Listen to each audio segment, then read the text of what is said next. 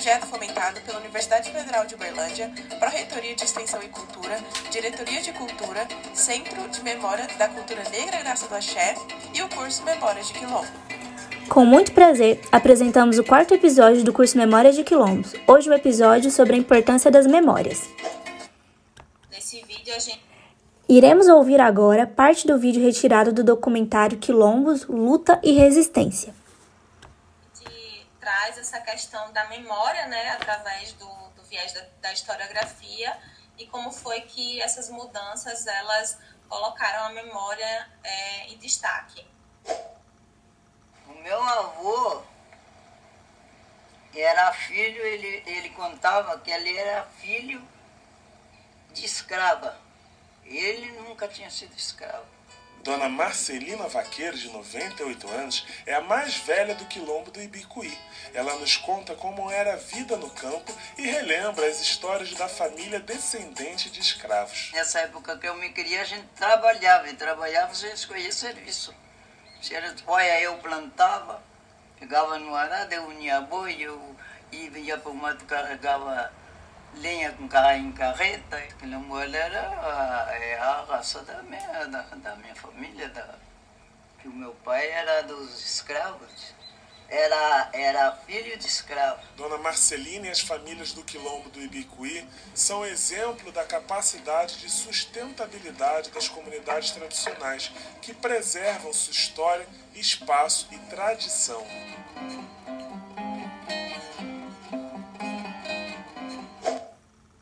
Nessa imagem, né, a gente traz quão ricas são essas falas, né, essas memórias dos mais velhos dentro da comunidade, que trazem essas memórias dos, dos cativos. Né. Nesse processo, né, já que a gente está falando sobre as lutas abolicionistas, né, a gente traz um pouquinho sobre as lutas contemporâneas. Né.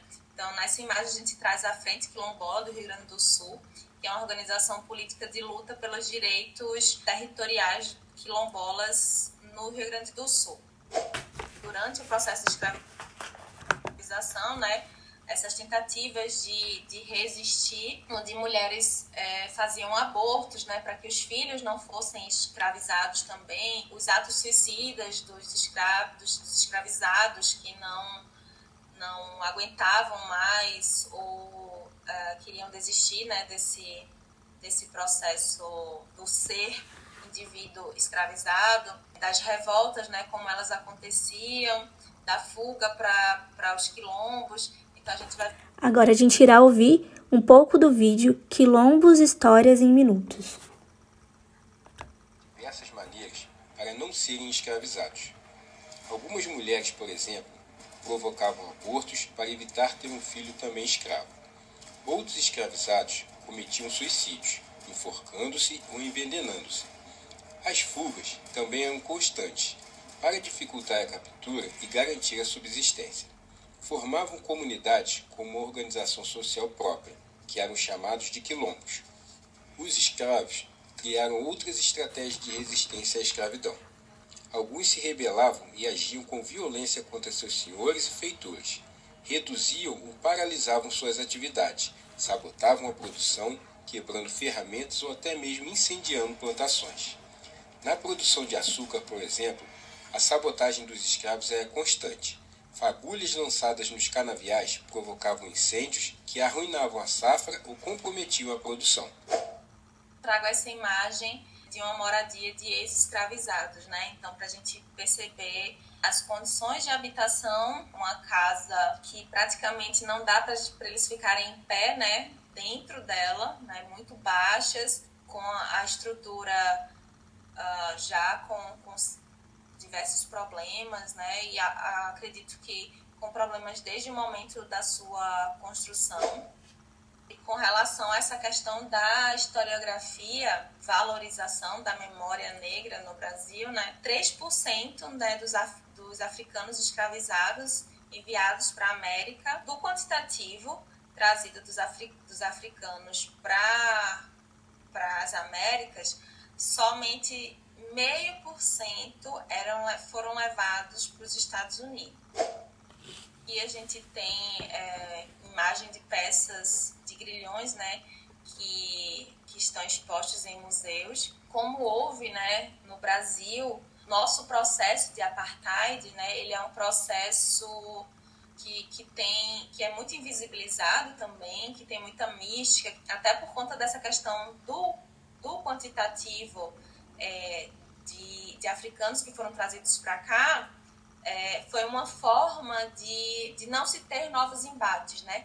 Porque a população de escravizados que, que estavam aqui no Brasil, era, ela era absurdamente maior do que a população dos colonizadores. Então, se houvesse uma grande revolta generalizada desses é, escravizados, é, eles poderiam é, se estruturar de uma forma com que eles poderiam vencer, eu não sei se esse é o termo correto, os colonizadores, né? Nessa imagem da, da Frente Quilombola, traz esse resgate da memória dos quilombos urbanos em Porto Alegre, né? A gente tem um momento onde a gente consegue perceber é, três gerações presentes numa mesma imagem, produzindo uma mesma atividade. A colheita, né, através dos idosos, né, dos mais velhos, como essa produção, ela é feita de uma forma arraigada né, nesse processo de, de saberes tradicionais das comunidades rurais. A gente traz a, as imagens com relação a essa luta né, contemporânea. Então, a gente tem a marcha é, Zumbi Dandara Independente, que, que, é, que acontece em Porto Alegre, é, com a presença da Frente Quilombola do Rio Grande do Sul é, e de quilombos urbanos. Muito obrigada por ouvir o nosso quarto episódio do curso Memórias de Quilombos. Não perca o quinto, que será sobre habitações quilombolas. Até a próxima!